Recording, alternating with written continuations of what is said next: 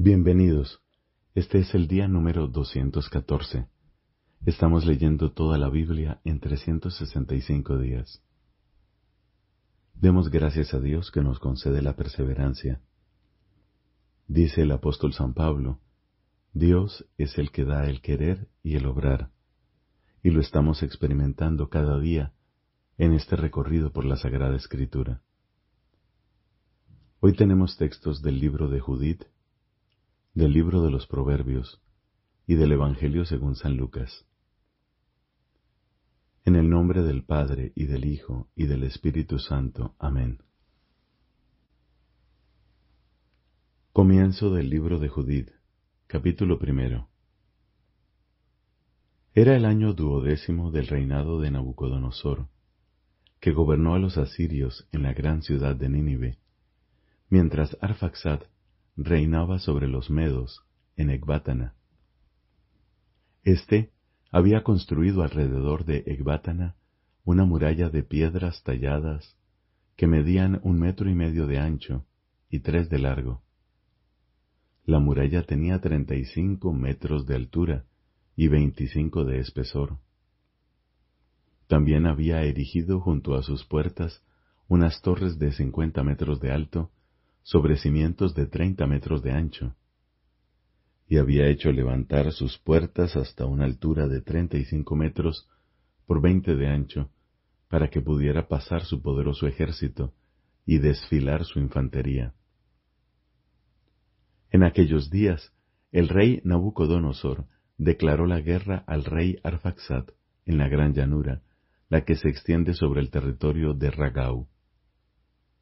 Se unieron a él todos los habitantes de la región montañosa y los que vivían a lo largo del Éufrates, del Tigris y del Hidaspes, y en las planicies de Arioc, rey de los Elimeos. Y muchos pueblos se reunieron para combatir a los hijos de Geleud. Entonces Nabucodonosor, rey de los asirios, envió mensajeros a todos los habitantes de Persia y a todos los que residían en Occidente, a los de Cilicia y Damasco, del Líbano y el antilíbano, y a todos los que vivían en el litoral, a las poblaciones del Carmelo y Galaad, a la Galilea superior y a la gran llanura de Esdrelón, así como también a todos los que habitaban en la Samaria y sus ciudades, a los del otro lado del Jordán, hasta Jerusalén, Betané, Jelús y Cades, y más allá del torrente de Egipto, a Tafne y Ramsés, lo mismo que a todo el territorio de Gesén, hasta más arriba de Tanis y Memphis, y a todos los habitantes de Egipto, hasta los confines de Etiopía. Pero los habitantes de todas esas regiones, sin excepción, despreciaron el llamado de Nabucodonosor, rey de los asirios, y no se aliaron con él para la guerra, porque no le temían, sino que lo consideraban como un hombre falto de apoyo. Por eso despidieron despectivamente a sus emisarios con las manos vacías. Nabucodonosor se enfureció contra todas aquellas regiones y juró, por su trono y por su reino, vengarse de todo el territorio de Cilicia, la Damascena y Siria, y destruir con su espada a todos los habitantes de Moab, a los amonitas y a todos los de Judea, así como también a todos los habitantes de Egipto, hasta la región de los dos mares. El año decimoséptimo, Nabucodonosor atacó con su ejército al rey Arfaxad, y después de derrotarlo, aniquiló todo su ejército, su caballería y sus carros de guerra. Se apoderó de sus ciudades, avanzó hasta Ecbátana, expugnó sus torres, destruyó sus plazas y convirtió su esplendor en ignominia. Además, hizo prisionero a Arfaxad en las montañas de Ragau, lo acribilló con sus jabalinas y lo aniquiló para siempre. Finalmente regresó con sus tropas y con la enorme multitud de guerreros que lo habían seguido, y todos se entregaron despreocupadamente a la buena vida durante ciento veinte días. El año décimo octavo, el día veintidós del primer mes, se notificó en el palacio de Nabucodonosor, rey de los asirios, que él se vengaría de toda la tierra como lo había anunciado. El rey convocó a todos sus oficiales y a todos sus funcionarios, se reunió en consejo secreto con ellos y decretó él mismo el exterminio de toda la tierra. Entonces, de común acuerdo, se decidió aniquilar a todos los que no habían respondido al llamado del rey. Una vez terminado el consejo, Nabucodonosor, rey de los asirios, llamó a Holofernes, general en jefe de su ejército y segundo después de él, y le dijo, Así habla el gran rey y el señor de toda la tierra. Al salir de mi presencia, ¿Tomarás contigo hombres de reconocido valor? Unos ciento veinte mil soldados de infantería y un contingente de doce mil caballos con sus jinetes, y atacarás a todos los pueblos de Occidente, porque se negaron a escuchar mi llamado. Intímalos a que se sometan totalmente, porque en mi indignación voy a marchar contra ellos. Cubriré toda la superficie de la tierra con los pies de mis soldados, y se la entregaré al saqueo. Los heridos colmarán sus valles, los torrentes y los ríos desbordarán llenos de cadáveres, y deportaré a sus cautivos hasta los confines de la tierra. Parte enseguida y ocupa para mí sus territorios. A los que se te sometan, resérvamelos para el día de su castigo.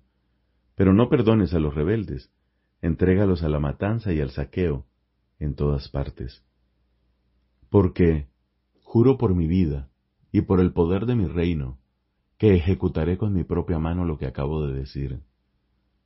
No quebrantes ni una sola de las órdenes de tu Señor, sino ejecútalas estrictamente como te lo he mandado. Cúmplelas sin tardanza. Apenas se alejó de la presencia de su Señor, Holofernes convocó a todos los generales oficiales y capitanes del ejército asirio. Reclutó para la campaña unos ciento veinte mil soldados escogidos y doce mil arqueros de a caballo, como se lo había ordenado su señor, y los dispuso en orden de batalla.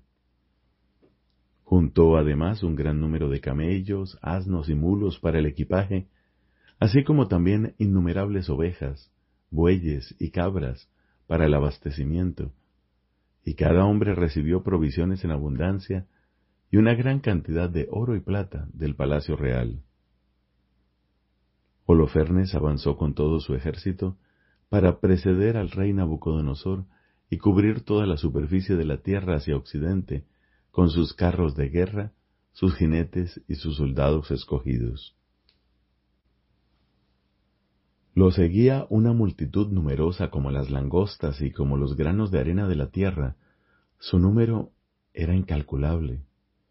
Desde Nínive avanzaron durante tres días en dirección a la llanura de Bectilet y acamparon en sus inmediaciones al pie de la montaña que está a la izquierda de la Cilicia superior. Desde allí, Holofernes penetró en la región montañosa con todo su ejército de soldados, jinetes y carros de guerra. Luego se abrió camino a través de Fud y de Lud, y arrasó a todos los racitas e ismaelitas que estaban al borde del desierto, hacia el sur de Geleón. Enseguida, vadeó el Éufrates, atravesó la Mesopotamia y destruyó todas las plazas fuertes en las riberas del torrente Abrona hasta las costas del mar. Después ocupó los territorios de la Cilicia destrozó a cuantos le opusieron resistencia y avanzó hasta los confines meridionales de Jafet, en las fronteras de Arabia. Sitió a todos los madianitas, incendió sus campamentos y saqueó sus establos. Descendió luego a la llanura de Damasco, en la época de la cosecha del trigo, e incendió todos sus sembrados, exterminó ovejas y vacas, saqueó sus ciudades, arrasó sus campos, y pasó a todos sus jóvenes al filo de la espada.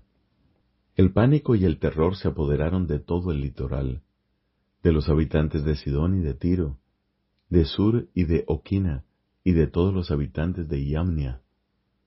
También los de Azoto y Ascalón quedaron despavoridos ante él. Entonces le enviaron mensajeros con la siguiente propuesta de paz. Aquí estamos los servidores del gran rey Nabucodonosor, rendidos ante ti. Trátanos como mejor te parezca. Están a tu disposición nuestras posesiones, todo nuestro suelo, todos los campos de trigo, nuestras ovejas y nuestras vacas, y también todos los corrales de nuestros campamentos. Puedes hacer con ellos lo que quieras. Hasta nuestras mismas ciudades y sus habitantes están a tu servicio. Ven y trátalas como te parezca. Aquellos hombres se presentaron ante Holofernes y le transmitieron su mensaje.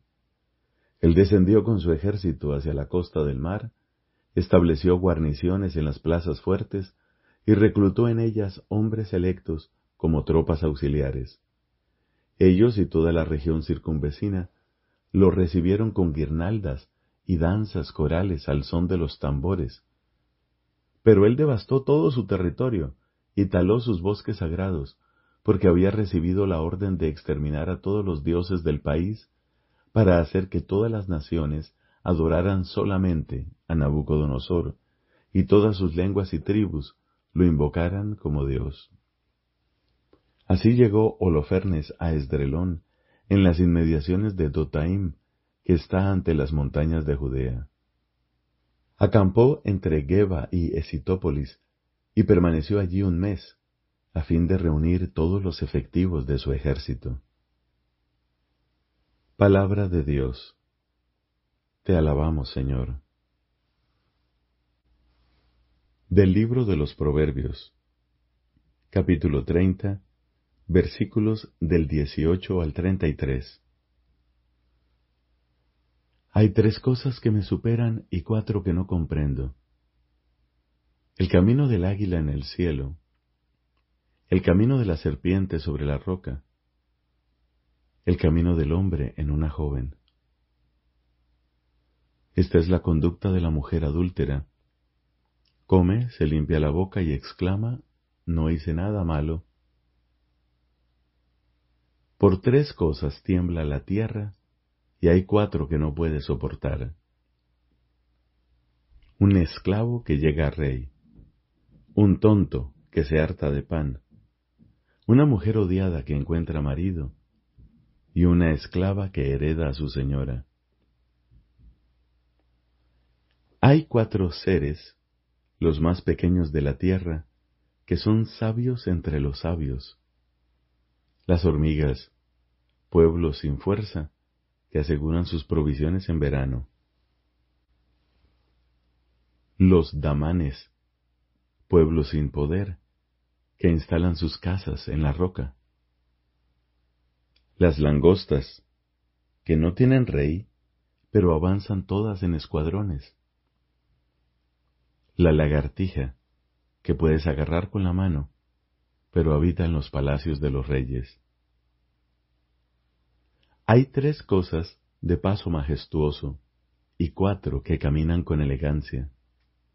El león, el más fuerte entre los animales, que no retrocede ante nada. El gallo vigoroso, o el chivo, y el rey al frente de su regimiento.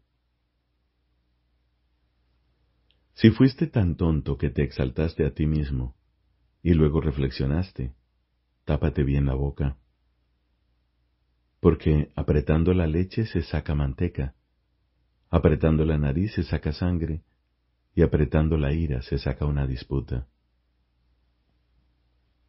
Palabra de Dios.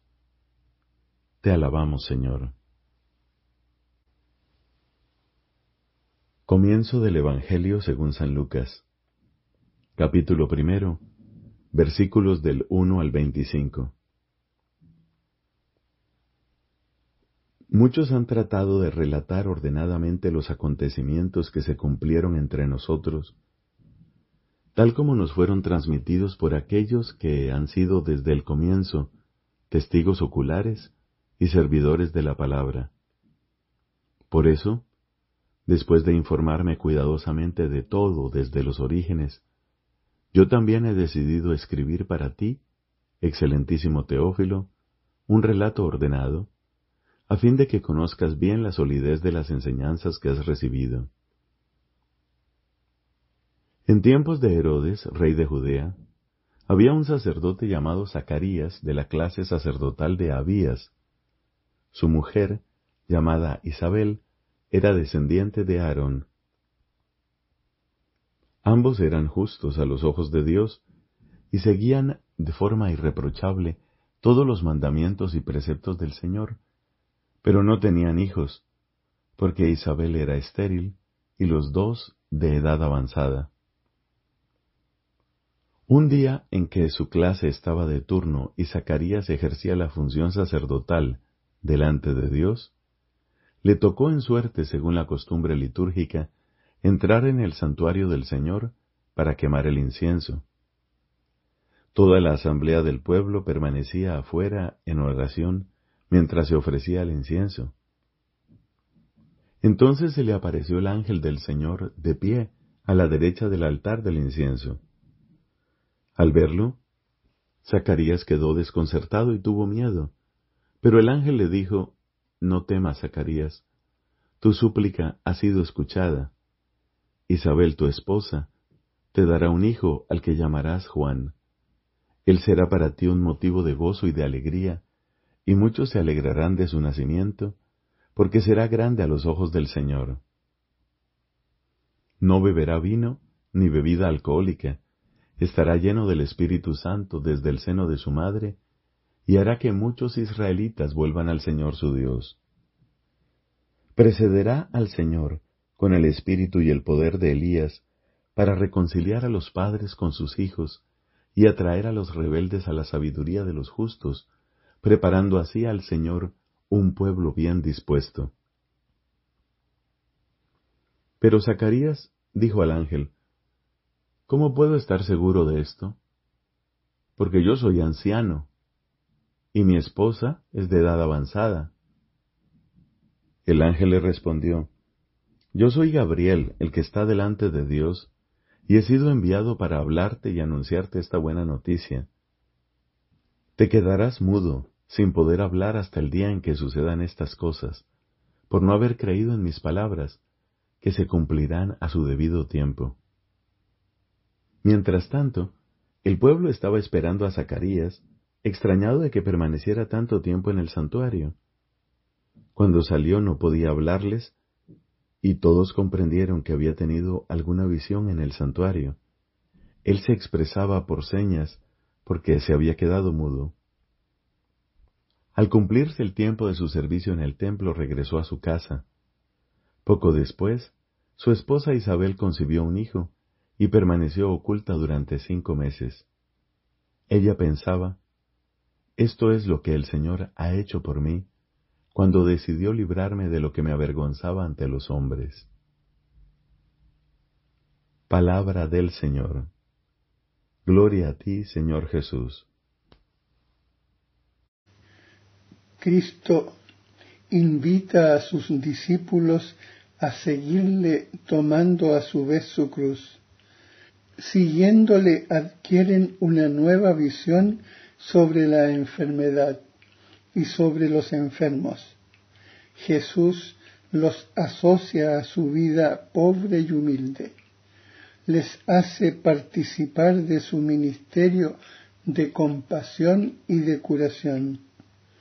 Y yéndose de allí, predicaron que se convirtieran, expulsaban a muchos demonios y ungían con aceite a muchos enfermos y los curaban. El Señor resucitado renueva este envío. En mi nombre impondrán las manos sobre los enfermos y se pondrán bien. Y lo confirma con los signos que la Iglesia realiza invocando su nombre. Estos signos manifiestan de una manera especial que Jesús es verdaderamente Dios que salva. El Espíritu Santo da a algunos un carisma especial de curación para manifestar la fuerza de la gracia del resucitado. Sin embargo, ni siquiera las oraciones más fervorosas obtienen la curación de todas las enfermedades. Así San Pablo aprende del Señor que mi gracia te basta, que mi fuerza se muestra perfecta en la flaqueza y que los sufrimientos que tengo que padecer tienen como sentido lo siguiente. Completo en mi carne lo que falta a las tribulaciones de Cristo en favor de su cuerpo que es la Iglesia. Sanad a los enfermos. La Iglesia ha recibido esta tarea del Señor e intenta realizarla tanto mediante los cuidados que proporciona a los enfermos como por la oración de intercesión con la que los acompaña. Cree en la presencia vivificante de Cristo, médico de las almas y de los cuerpos. Esta presencia actúa particularmente a través de los sacramentos y de manera especial por la Eucaristía, pan que da la vida eterna y cuya conexión con la salud corporal insinúa San Pablo. No obstante, la Iglesia Apostólica tuvo un rito propio en favor de los enfermos, atestiguado por Santiago. ¿Está enfermo alguno de vosotros? Llame a los presbíteros de la iglesia, que oren sobre él y le unjan con óleo en el nombre del Señor. Y la oración de la fe salvará al enfermo, y el Señor hará que se levante, y si hubiera cometido pecados, le serán perdonados la tradición ha reconocido en este rito uno de los siete sacramentos de la Iglesia. La Iglesia cree y confiesa que entre los siete sacramentos existe un sacramento especialmente destinado a reconfortar a los atribulados por la enfermedad, la unción de los enfermos. Esta unción santa de los enfermos fue instituida por Cristo nuestro Señor como un sacramento del Nuevo Testamento, verdadero y propiamente dicho, insinuado por Marcos y recomendado a los fieles y promulgado por Santiago, apóstol y hermano del Señor. En la tradición litúrgica, tanto en Oriente como en Occidente, se poseen desde la antigüedad testimonios de unciones de enfermos practicadas con aceite bendito. En el transcurso de los siglos, la unción de los enfermos fue conferida cada vez más exclusivamente a los que estaban a punto de morir. A causa de esto había recibido el nombre de extrema unción. A pesar de esta evolución, la liturgia nunca dejó de orar al Señor a fin de que el enfermo pudiera recobrar su salud si así convenía a su salvación la constitución apostólica Sacram Uncionem Infirmorum del 30 de noviembre de 1972, de conformidad con el Concilio Vaticano II, estableció que en adelante en el rito romano se observará lo que sigue. El sacramento de la unción de los enfermos se administra a los gravemente enfermos ungiéndolos en la frente y en las manos con aceite de oliva debidamente bendecido, o, según las circunstancias, con otro aceite de plantas. Y pronunciando una sola vez estas palabras. Por esta santa unción y por su bondadosa misericordia, te ayude el Señor con la gracia del Espíritu Santo, para que, libre de tus pecados, te conceda la salvación y te conforte en tu enfermedad